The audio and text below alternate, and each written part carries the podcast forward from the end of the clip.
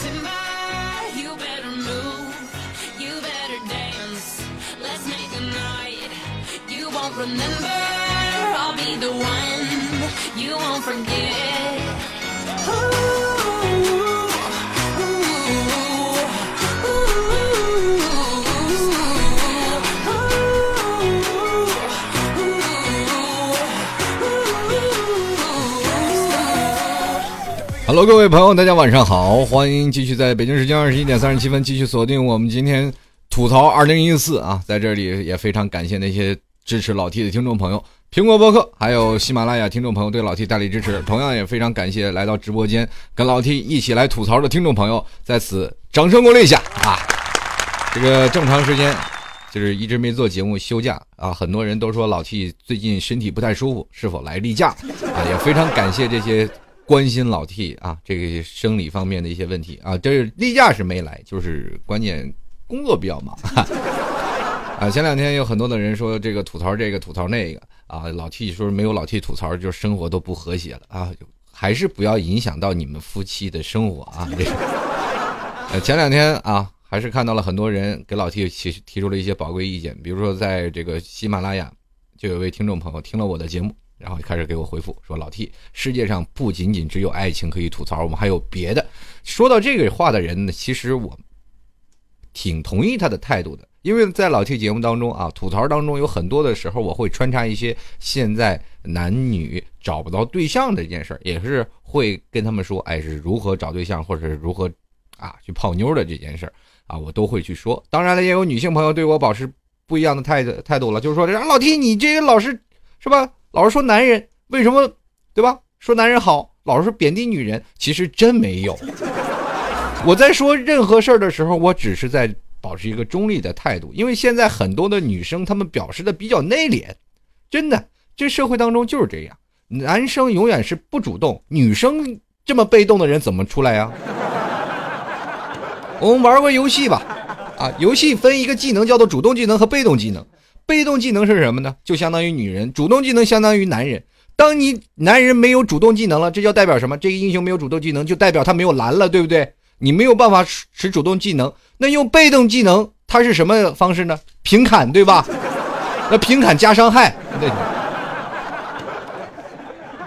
那你平砍能使出技能吗？啊，技能还有控制啊，各种各种，所以说花样比较多。女人就是一平砍，你。对男人就是一招走就行，不走就拉倒。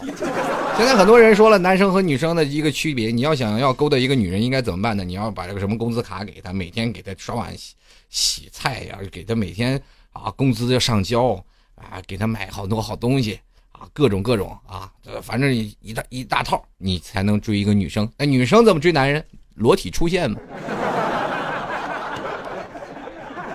对不对？一裸体一出现，站在他的身边，这男的马上就。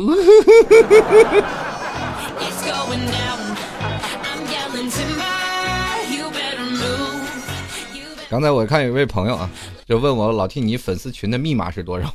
密码？我头一次听说粉丝群还有密码呢。我的粉丝群密码我真不知道，号码我知道二三零九四二四四四，但是真没有密码。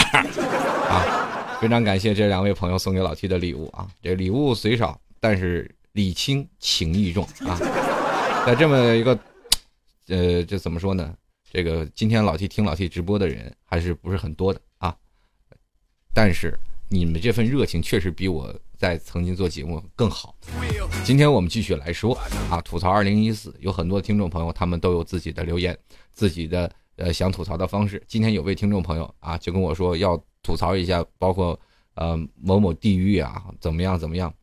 其实，在每个地方都有不一样的称谓啊。比如说前段时间卖糕的啊，有有的是新疆啊那边卖切糕的啊。比如说在那边打砸抢烧的啊，等等等等，很多的地域。中国地方很大。前两天我跟我朋友啊两个人去逛街去了，突然发现呢，嗯，有一个中国的版图啊，版图当时他就指出来了，哎呀，这个怎么回事？这。你们内蒙那么大呢？我说对呀，全是草原嘛。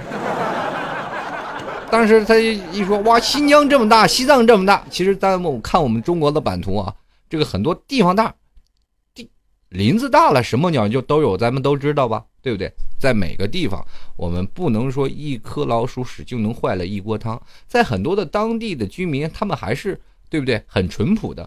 我们总是在啊，这个比如说要防这个人，防那哪的人，那那全国各地大了去了，哪儿的人都有。比如说在最早以前，蒙古、内蒙古啊，还是属于别的国家呢，对不对？那新疆也是一个国家，东三省以前都是一个国家，那么后来在逐渐的统一情况下是进来的，而且这些国家，而且都是侵略过中国，对吧？以前在，在中国的朝代啊，板块没有这么大，你就说在最早以前。咱说五代十国那件事，那中国的板块都分的不能再开了，对不对？那都已经呃，包括不仅仅是现在的中国，还有很多的，包括现以前的越南啦等等一些边陲小国，这些都是以前在板块里当中的啊。最后统一了，咱们中国统一了，这就变成了每个地方的差异不一样。说到这里啊，每个地方我们听地方方言都是不一样的。北方人他说的方言特别有意思。北方人说的方言，可能南方人或或者是很多人大概都能听得懂，啊，比如说，北方人说一个方言，干啥呀？闹啥呀？这是，啊，可能不像东北口音，是吧？这一碗小米儿啊，换一个人儿啊，就是反正很多，反正这北方的方言可能是拐着调，对吧？很多的调在拐弯，但是南方人说方言，你就压根儿就听不懂。比如说从长三角地区啊，从这个上海这一边啊。江浙沪这边开始往南走了，你他们说话你就听不见，所以说在听不懂。昨天特别有意思，昨天我们在吃披萨，吃披萨的时候旁边坐一个广东小情侣。广东小情侣他们在一开始我不知道啊，因为拼桌的，他们开始因为人特别多嘛啊，拼了一个桌，咱俩开始讲啊要吃什么要吃什么，然后吃什么呀？用用的广东话说，因为他们会认为我们这些人都不会听懂广东话，尤其是作为北方来的。啊，我操着一口北方口音，很多人会认为啊，老听你是不是东北的？我还真不是的。但是北方口音可能跟东北是差不多的。东北口音，比如说你要往哪儿走啊？就比如说去吉林，就问一个大爷啊，大爷，去哪儿去哪儿怎么走啊？那个大爷就走这条路，照直磕，你磕到底就到了，对吧？比如说你有的时候你看这个，呃，乡村爱情故事，你就知道那个。呃，刘刘能哈，对吧？反正不管怎么说，这个东北口音都是往这边走。你要说到了北方，他们都是能听懂的，但是南方就会认为你北方人听不懂这个南方口音。那天那两个小情侣啊，就一直在那里用广东话先点菜。我我这一直是普通话，我这人没有家乡话的人。你说我身在一个内蒙古，但是全是汉人的地方，你说我我哪有什么家乡话？那个地方有很多河北人啊，河河北人有很多山西人。啊，都是聚集在了那个地方，呃，所以说那是一个移民城市。你说有蒙古人，也有百分之三十的蒙古人，但是百分之三十的内蒙人，他们用的是蒙语。有的很多的我的朋友，他们在内蒙出生，他们都哪怕是家里是蒙族，他都不会说蒙语。啊，你不要以为这蒙语都很简单，其实跟英文都差不多，只不过从小学的。后来你去看看啊，这个两个都广东人开始聊天了啊，聊聊。吃着边吃饭边边开始聊他们俩的晚上的私密的话题，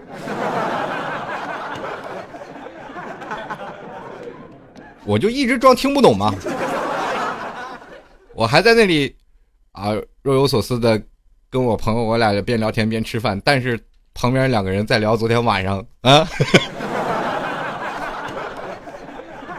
有的时候我会不禁的笑一下，那两个人赶紧用警惕的眼神看。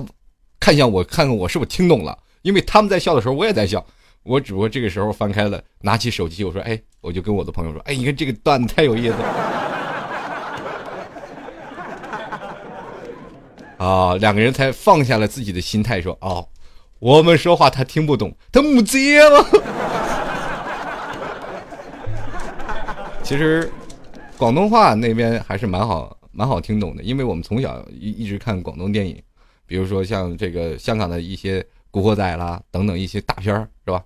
不是 大片儿，看大片儿不是看小片儿啊，大片儿啊，看一些大的那个电影大制作啊，比如说像什么这个赌王是吧？还有看一些这个周润发的那什么风云了，旺角风云啊等等等等一些各种各种的香港片儿古惑仔。后来呢，我去了，因为我为什么能听得懂粤语呢？我是在那个深圳啊待了几年，待了两年、三年左右，待了三年。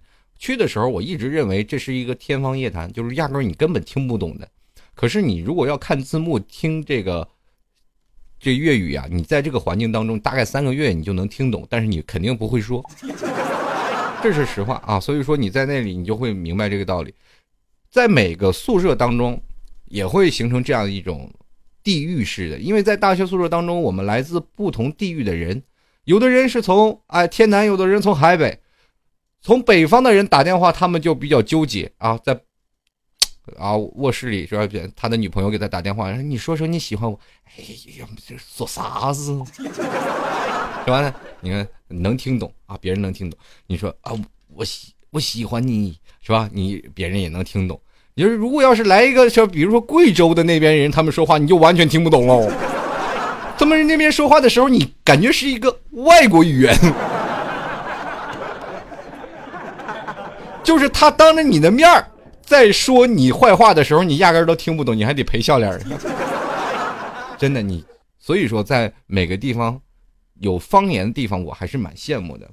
中国地方这么大，地大物博，在这很多老外啊来到中国都觉得很奇怪，你们这边有方言。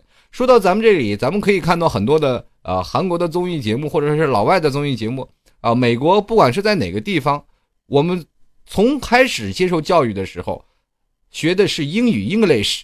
但是我们从来不知道，原来我们要去的地方是 American，对吧？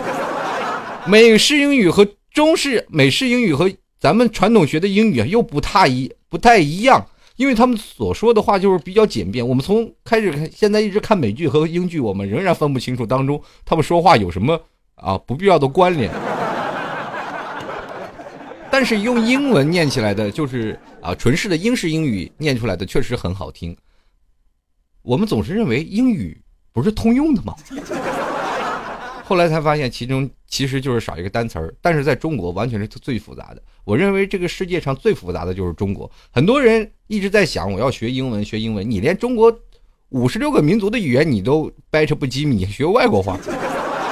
有的人真的啊，学了外国口音啊，外国，比如说他的口音完全像一个美国人的发香。发音方式啊，发音方式特别好啊，有点美式英语啊那种的发音的方式，哎，Don't worry，是吧？等等各种，然后学会了以后，他一辈子没出过国，然后接触的人也全是中国人，从来没有接触过外国人。等他到老了，你问他你还会英语吗？他肯定说不会了，因为现在很多人，呃，有很多一，应该说是一大片的年轻人现在开始崇尚韩语。为什么？因为他们想看韩剧，还有一部分屌丝现在一直要看日语，因为他们要看，是吧？有很多人啊，有的朋友，我记得前段时间，呃，有一个朋友，他们就一直在那翻日语书，我就说你你看日语干什么？你又不去日日本，对不对？哎，他说现在缺德，现在有的电视上都不不打字幕，特别好奇里面说的是什么。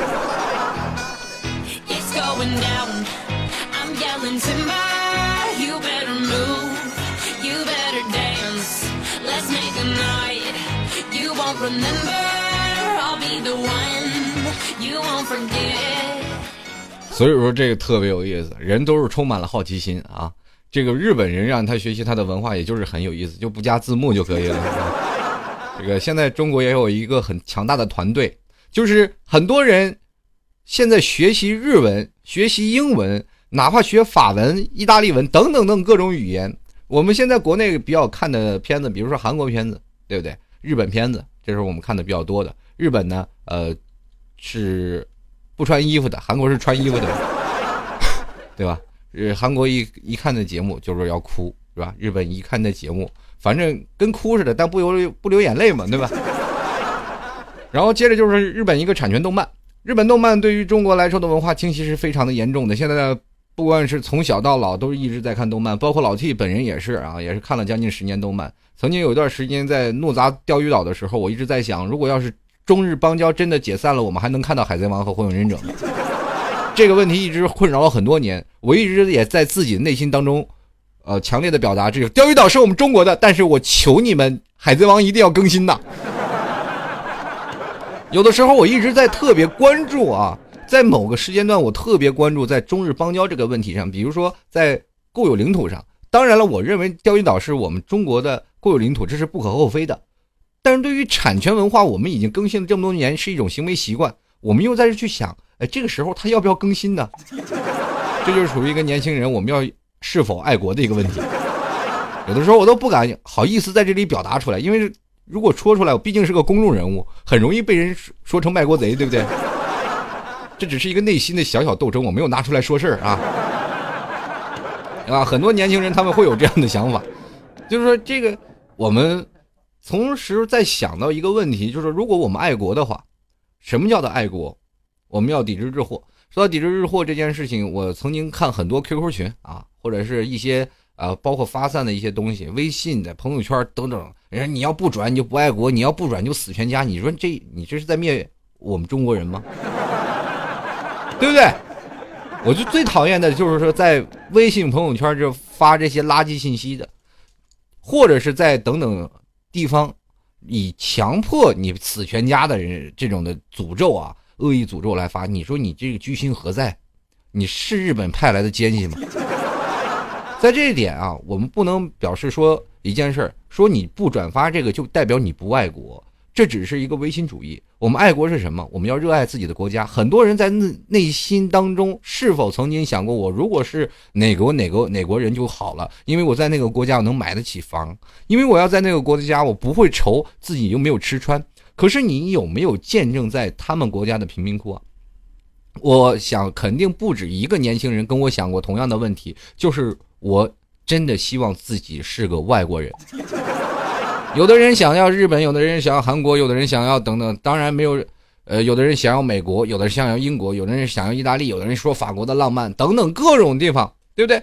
他们都是想要去啊。如果要是在国外，我会可能会生活的很好。其实错了，你在国外真的很很好吗？你在想到这些国家的时候，你是否是只是通过电视上才能看到它的东西，或者通过网络上，或者通过一些牌子才能知道这个国家？我怎么没有发现有一个人想去朝鲜呢？我怎么发现没有人想去越南呢？你说我想成外国人，那越南和这个朝鲜也是外国人，而且还是濒临中国。你要过得好，你还可以对中国去啊！我在我们不是中国人，我过得可好了。没有啊，没有人吧？所以说。谁都崇尚着特别美好的事情，可是，在国外你也并不一定美好。我身边就有很多朋友，他们去了美国，去了美国说是干什么？要找到一份属于自己的工作，要自己发奋图强。真的就跟现在我们看过曾经前段时间拍的一部电影叫做《中国合伙人》一样，在了美国真的是刷盘子、洗碗、打杂，而且受到各种歧视。那那你们说了啊？我这不是说去外国，我就想当外国人。真的，当外国人有很多三教九流的，不一定是所有的人都能真正找到工作。而且在国外的一些压力也特别大。你就比如说你有房子，但是你去想想，你很多人说啊，在房子我有房子，在这个在国外我有车啊，我不用交太太多的赋税，在国啊国外赋税都很公平。但是你去想想，在中国养活这么大一口子人。这咱当然明白啊！我们现在这两天抓了很多的贪官，是吧？很多人一直说，呃，当然政治这方面我是呃不能不能去说的，因为我这说的属于太不负责任了。我这一竿子打死了一帆船，很多的好官连官啊也是有的，但是在中国是比较难发现，是吧？对。如果我们有一天我们真的想要去一个政府去申冤了，说我们家怎么怎么回事了，可能也会有一句话说“清官难断家务事儿”，是吧？他们都是清官，我们所以管不了这些闲事。所以说，在于政府方面，我们可能去心里有一些小小的牢骚。我们说我们中国没有话语权，我们需要在中国说话，我们不能说啊，在哪个国家好去好，哪个去好。其实有的时间，我特别喜欢看那个在英国那个。首相他们去开会的时候，就跟唱调子一样。当英国首相说啊说一个议题特别不好的时候，旁边的所有的参议员就，当时我觉得太有意思。然后一个首相，英国首相还要还要去说服他们。当时我就想了，作为一个英国首相确实太难了。但是在我们中国来说，只要你发言一个麦克风，别人一般不敢说话。真的。嗯，在我们国家当中，我还是属于现在呃发展中国家吧。我们还要经历过很多东西。每个年轻人都是应该去想象如何去创造自己的快乐。我们都知道了，我们在社会当中没有钱没有权，应该怎么办？我们特别羡慕现在呃在社会当中的富二代，他们有权也有财，对不对？当车撞了人，还可以说我爸是李刚。现在年轻人很多人说啊，我们要梦寐以求买套房子，可是刚买完房子，房子就开始跌价了，贬值了。这个时候你突然发现，一贬值一块钱，你这房子就是损失相当严重。有的人可能。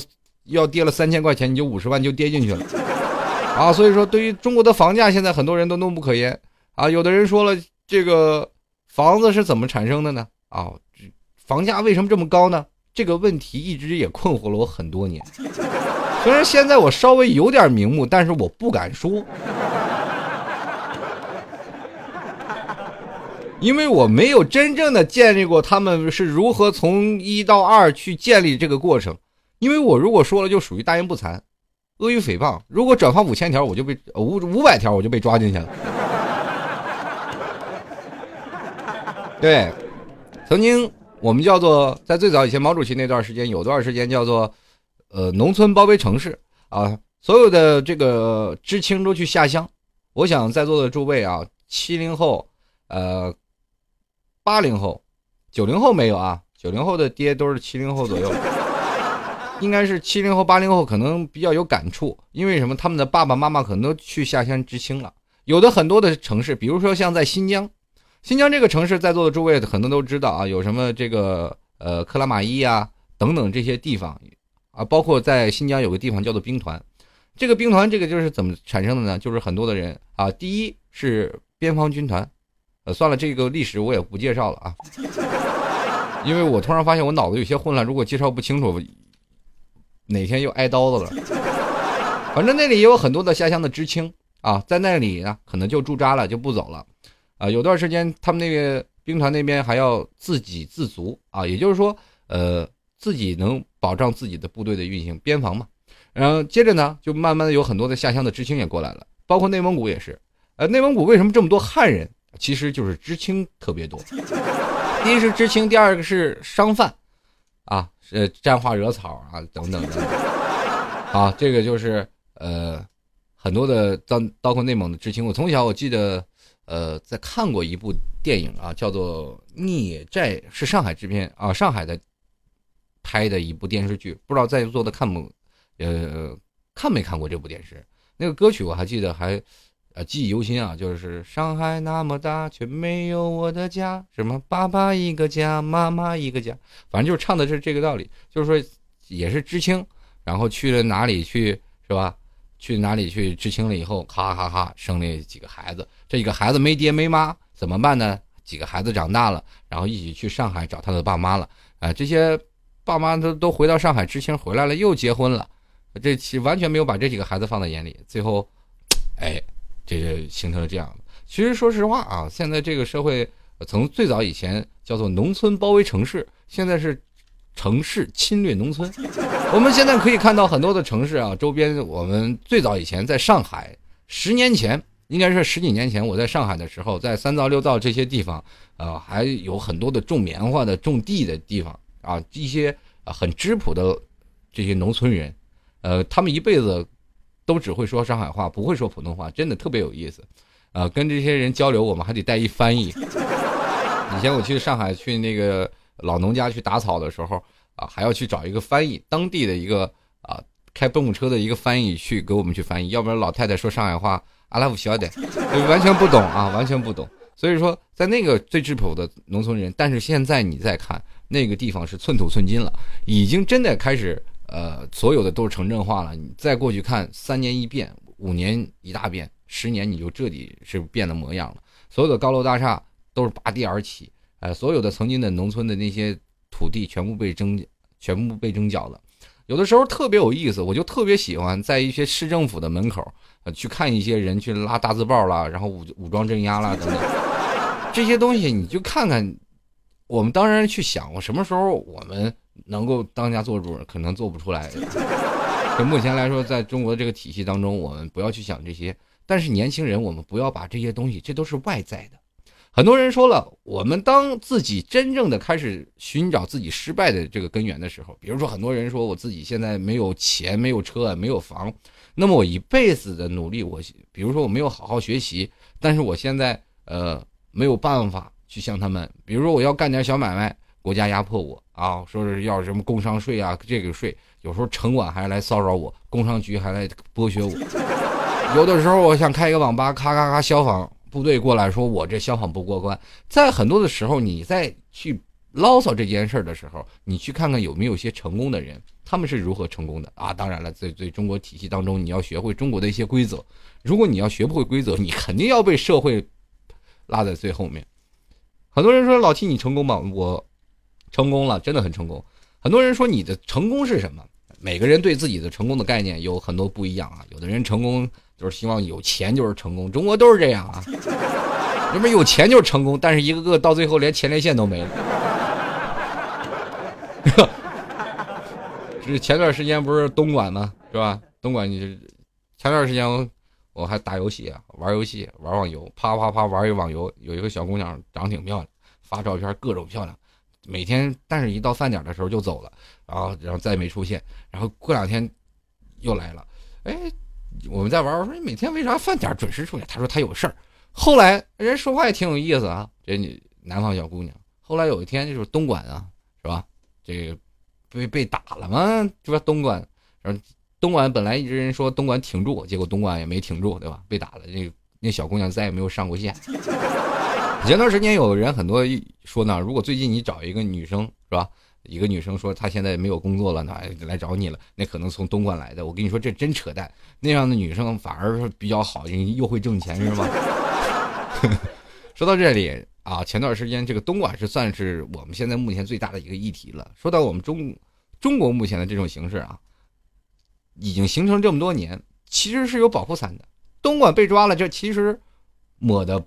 不是说哎哪哪哪哪胜利了哪哪哪胜利了，真没有。你看你就看个乐呵就行了。你你去想想，曾经我在节目当中也吐槽过，你说连老百姓都知道的东西，你说国家的公安、国家的法律部门他能不知道吗？你拿我们公安当什么了？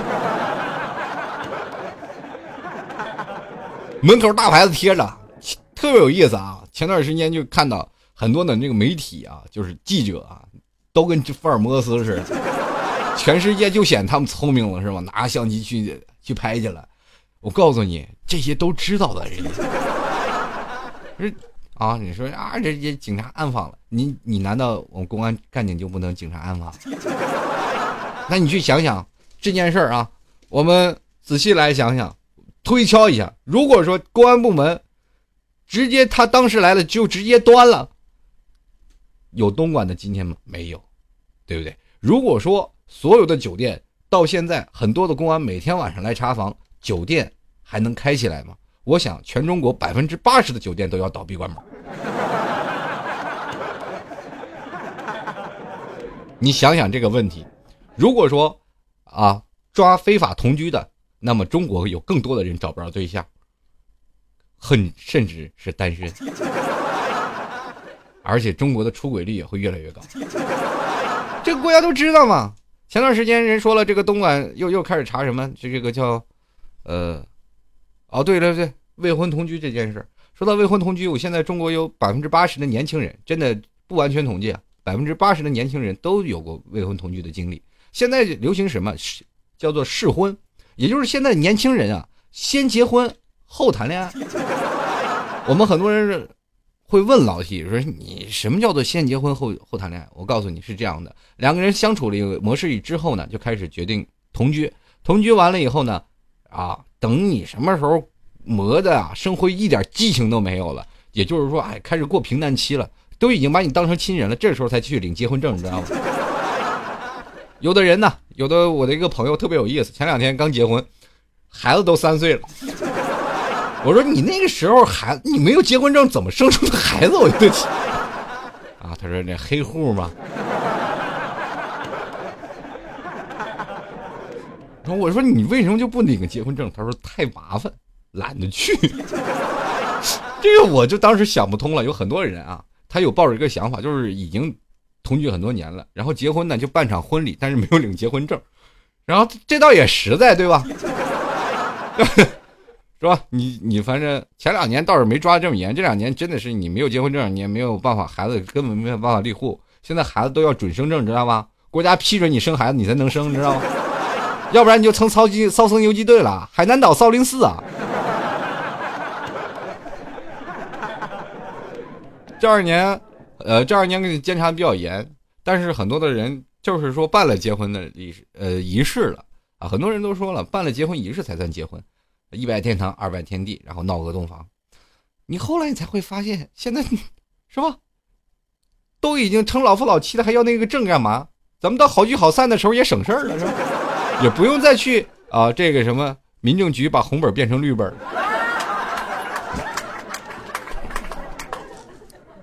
总是说啊，八十年代和九十年代的爱情已经开始慢慢随着时代改变而变改变了，很多。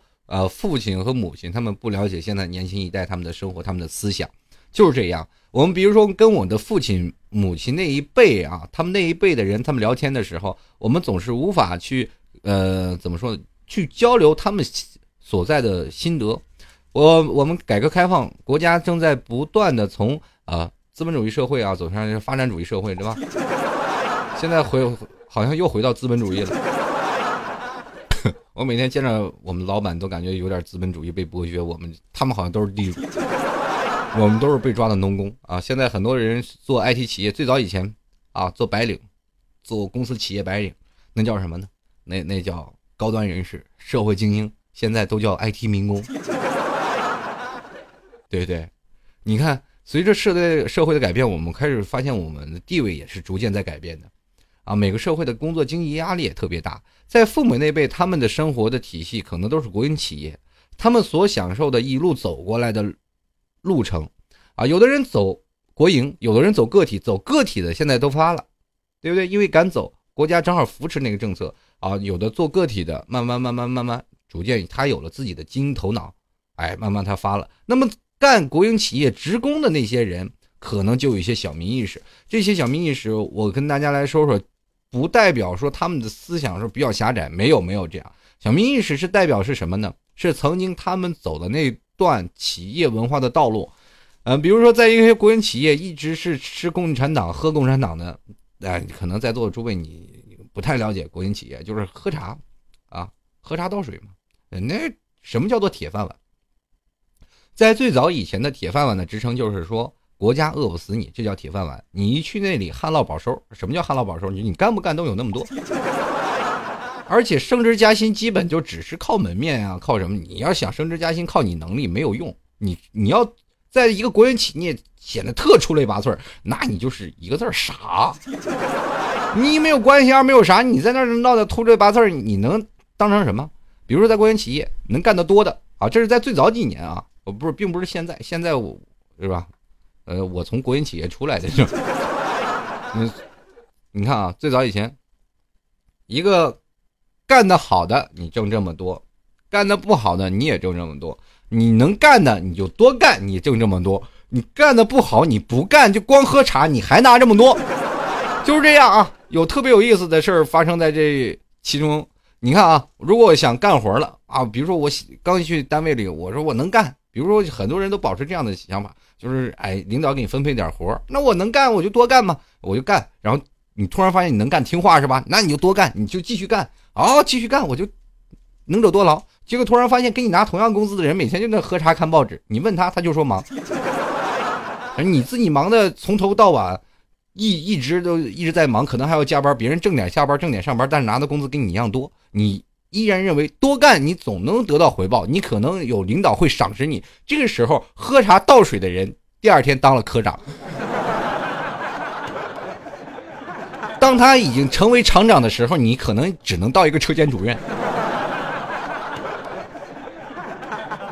真的就是这样啊，呃，在某呃某个国企就是这样，铁饭碗。但是在对于现在的社会当中，铁饭碗已经有了一个强烈的改变了。比如说，很多人说了，在大城市当中。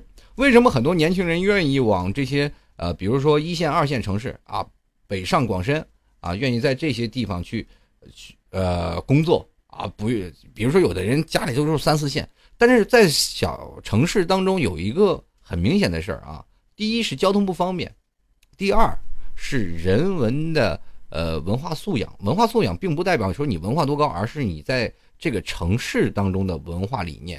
有的城市文化理念是什么呢？就是说自己没有一个相对的企业文化氛围，比如说像呃招商引资一些外来的企业，我们在这个城市当中的所有选择的东西特别少。比如说我在一个地方想选择一些 IT 的行业，这个城市没有，真的没有。有的人想学的什么，比如说有我同学他们在北京学的那个什么三 D 啊、三 D Max，包括什么动画制作，然后我说那你回家干吧？家里没有这个工作呀。干啥呀？那我不能学学了好几年，我回来给人做装修吧？那么在这些小的城市当中，他们有什么呢？啊，第一有国企，比如说啊，一些事业单位、机关单位、国营企业啊，这些企业当中的职工去买东西、吃东西，各种的小商场范儿，形成了这个城市的一个死循环。形成了我们叫做花共产党的钱。当然了，那些国企当中还有一些央呃国企当中是要交一些税的嘛，啊，交一些税给这个啊给这个当地的政府啊，当地政府还有点钱，然后再发给地方税务啊，地方这个地税啦，是各种的电业电业局等等等等，反正这是一个死循环。你就是如果这些厂都塌了，这个城市都没法要。自己的东西，你所有所令的摊位，你就比如去想，如果这些事业单位、企业东西都不都不来的话，餐馆首先就是要停业了。搞房地产的没人买房了。好，那房地产塌了，那些建筑业、装修的、卖材料的、卖 PVC 管的那些小店是不是要塌要黄？好，这些店黄了。那那我们说还有别的企业卖衣服的、卖服装的，你就说连。这些人都塌了，都没饭吃了，还有几个人愿意买新衣服，买那些大牌衣服？好，商场停了，小贩的衣服停不了啊，因为我们还是要衣食住行啊。那我们就是说好了，那么饭馆呢能停吗？最少得关百分之八十，因为很多人人就不吃饭了啊，百分之八十。那你去想想，还有多少东西能支撑起这个城市的发展？你。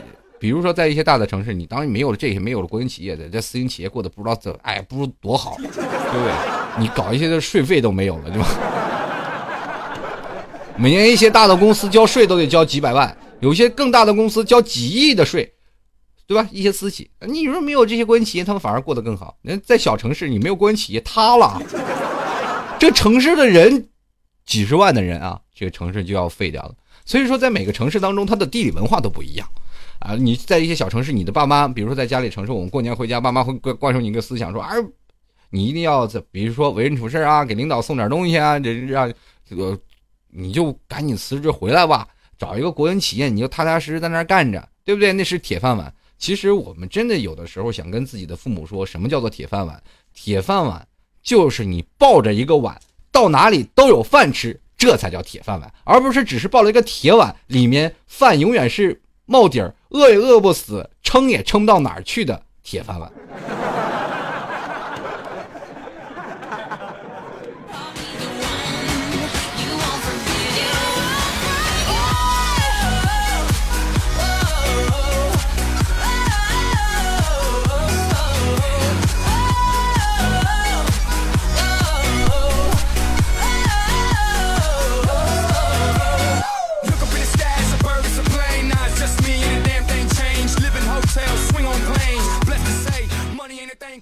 继续回来啊！很多的人一直在想啊，这些钱我们每天要交多少钱？我们这个要交一些税，啊，要交一些税负，要交一些养老保险，交一些这些等等等等啊！有的人现在年轻人比较聪明的，就开始已经开始算自己的住房公积金和自己的养老保险和个个人的社会保险。当他们算来算去，突然发现自己没有眉目的时候，我还是要劝那帮年轻人：你不要算了，你再能算，你算不过国家那些人员啊，因为那是国家养的。专业的会计顶尖拔尖人 那些人真的是已经算计到位了。很多人一直在想，知道在联通合约机和这个电信合约机，还有这个移动的合约机出现的之前，很多人说为什么买这些东西，买合约机不是更好吗？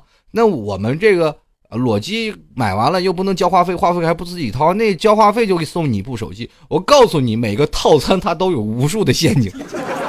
你每个月要交多少钱？要搞这些东西，你再去算算你的这个金额。每一个行业，他们所要出一个套餐，至少有很多的顶尖这个会计人啊，在给你算算计出来这么一个套餐给你。这个现在的我们所谓的市民，如果一个企业赔钱，他会赔本赚吆喝吗？我记得你就说很多人说这个在哪儿了，就是在哪个地方啊？我们买个东西，很多地方说赔本了，赔本了，他真赔吗？真不赔。我们公司楼下有一家小鞋店，每天就是清仓处理，他就清了一年了。我我就想想，他那仓库到底有多大？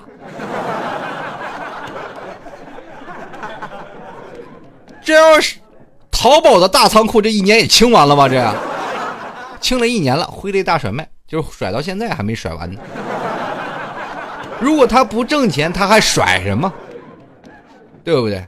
啊，前段时间有段，呃，在座诸位可能知道，呃，九七年啊，九七年香港回归的时候，好多人人就下岗了，这就是朱镕基，呃，我应该说朱总理啊。这一上台就好多人下岗了，很多人一直对此一直在说在骂，就是说一上台了就把很多人，他是其实是筛选筛减人员，啊，说是有因为有很多闲人嘛，国家养了太多闲人了，税负又太高，那么后来你突然发现，呃，很多的职工就下岗了，国企国企职工都下岗了呀。那时候我爸妈都是下岗职工，嗯，最后呢没办法，我们去那小城市一下了岗就完蛋了。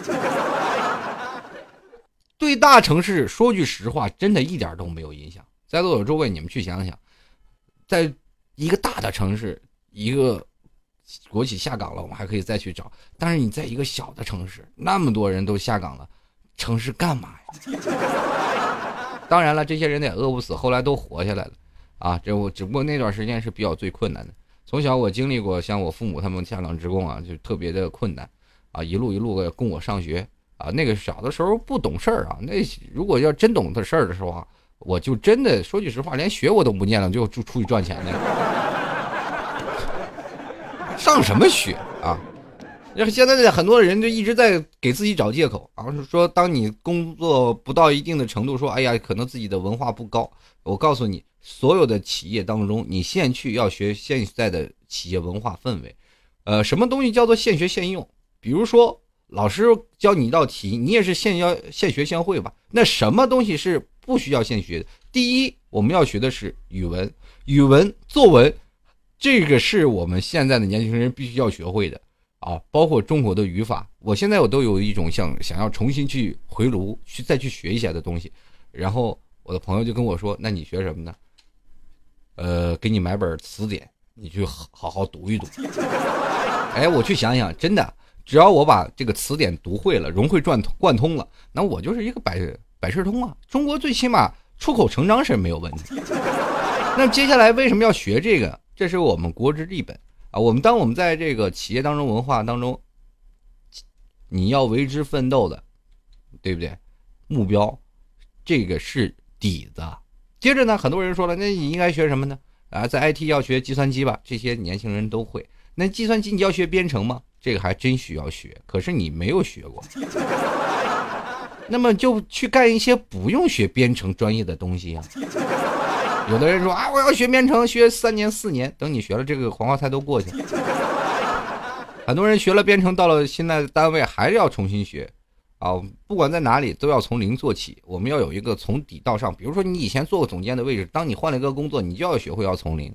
只不过你走的路，你可能应该会顺畅很多，因为你在这个工作经验。因为为什么有很多企业愿意找一些工作经验比较高的？因为他们叫做什么？不是说你，啊，干活是如何如何出类拔萃，而是上手快。他们就是希望找一些能上手比较快的，不要找一个笨蛋一学学三四年的，那哪个公司愿意要你？哎，办公室很多的人也是要看一些东西的。对，你要上手特别快，你工作直接进入主题了。然后接着呢，你就可以去教别人了，对吧？比如说哪个新来的一个小员工，你想要教他，哎，你如何要是呃能更快的提高你工作效率，对吧？对你晚上帮他加下班了，两个人就在办公室是吧？这就你看，office 产生很多很有意思的事情。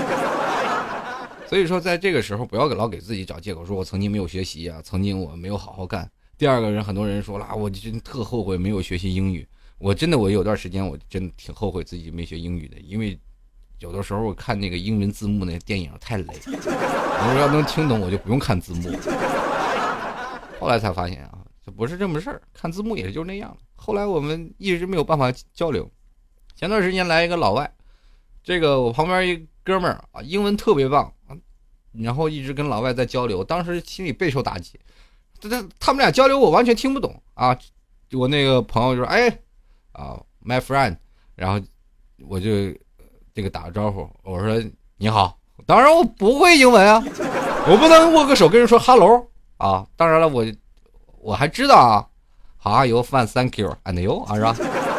但是这件事你千万不能开头，你一开头，老外就知道你也会英文，咔咔咔跟你说一堆，你完全听不懂，完蛋了。我就索性中国人呗，你来中国你不入乡随俗啊，这你好，然后那个老外，哦，你好，很高兴认识你，他得说中文，对不对？后来我才发现学英文完全没有必要，对不对？你学英文干嘛呀？然后很多人说出国旅游啊，对，那出国是要旅游，那跟个团不就行吗？反正这这些事情啊，也学一些英文单词。我当然了，有一技傍身还是很有用的啊，至少学会口语就行。那总不能你像大学一样，你要考英语四英语四级，考雅思那那样的难吧？对不对？你就是考六级的时候，把几个老外叫到中国，要不叫几个美国人来这里来考我们中国的六级，结果三个老外都挂科了。你考这玩意是干什么的？那这是？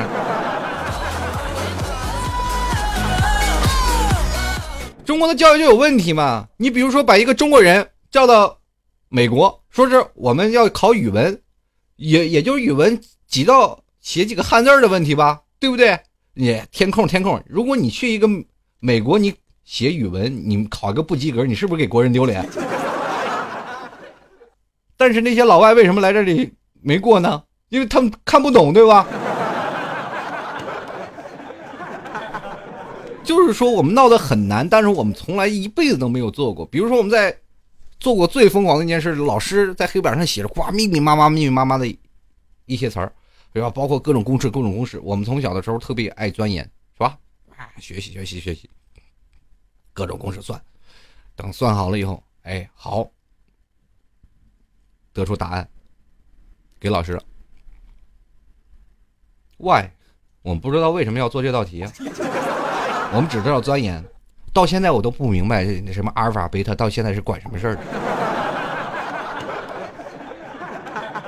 从我上了班工作经历到现在，我就不知道他他们在哪里。阿尔法、贝塔，你们在哪里？就没见过这两个人，就见 A、B、C 了，是吧？啊，所以所以说呢，老师不告诉你在哪什么地方。可是后来有人会把它整理一下，你通过什么样的算法都能把什么什么什么都能算出来。可是我们有必要吗？比如说一一张纸的浓度啊，我们现在跟各位朋友其实，呃，说一件事儿，你可能会真的很震惊啊，就是包括我从小我们学的几何、代数这些所谓的算法当中，我们就能算出我们家里的电流有多强。比如说这些是物理的一些道理啊，你有多少电流，或者说我们现在这个木的材质它是多大多厚的密度，或者说我们家的地板就是多广，反正各种各种，它都可以用各种算法全部算出来，而且都是我们初中和小学算的。但是我们学都学会了，后来我们是不是都把它还给老师了？谁还记得那些复杂的公式？谁还记得我们曾经是为了什么学这个？从小就非常很抵触代数啊。我也很讨厌几何，长大了才知道，这个学几何真的可以目测一个人的三维的，是吧？所以说我那段时间上几何的时候，我什么都没记住，就记住派了。三点一四一五九二六到三点一四一五九二七之间，我能背到后二十位的数，圆周率嘛。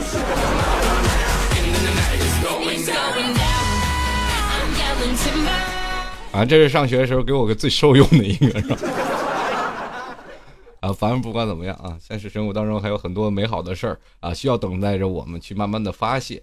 我们每天在聊一些事儿啊，吐槽二零一四，可能呃老 T 说的一些事儿不一定是对的，只是现在某些啊属于我自己内心的一些小想法。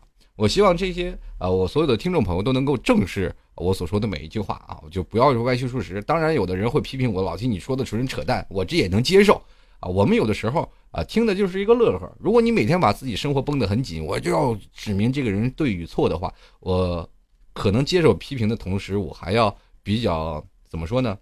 呃，同情你，因为你我会发现你的人的生活不会太精彩，太过于死板。嗯，喜欢老 T 的听众朋友也可以加入到老 T 的微信公众平台啊，跟老 T 来进行切身交流，来说说你自己内心的故事。呃，老 T 的微信公众平台是幺六七九幺八幺四零五。很多人说老 T 嘴太快啊，每次老听不清，老不断的回复啊，老老不断的就翻听翻听翻听，到底是多少？我现在跟大家来说一下，我的微信公共平台是幺六七九幺八幺四零五。啊，我也回答上一位听众朋友跟老 T 来回答的一个问题啊，就问老 T 说是老 T 怎么气沉丹田？他搜了很多的这个百度啊都没有搜到，这也是现在年轻人一个问题，知之为不知，不知找百度。所以说这个气沉丹田，你就把气儿扔下去，要这么说。嘿，大家好，一定要气儿在这个肚脐眼儿以下三公分啊，这就是丹田。以前这个练武不是都要气沉丹田吗？每天你去打打马步啊，你就能找到丹田在哪里了。好，谢谢这个各位听友，慢慢回家练，你就知道话应该从哪出啊。有一种事儿啊，教你秘密，嗯，大家都知道啊，这个可能有伤大雅，放屁你知道吗？哎，放屁，放屁是从后面出气吧？那是丹田下方，你你把劲儿往前使，哎，那就是丹田的。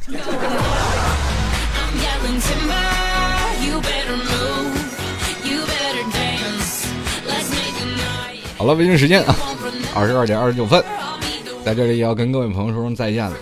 这个非常感谢你们收听老 T 的吐槽二零一四，我们下期节目再见，拜拜。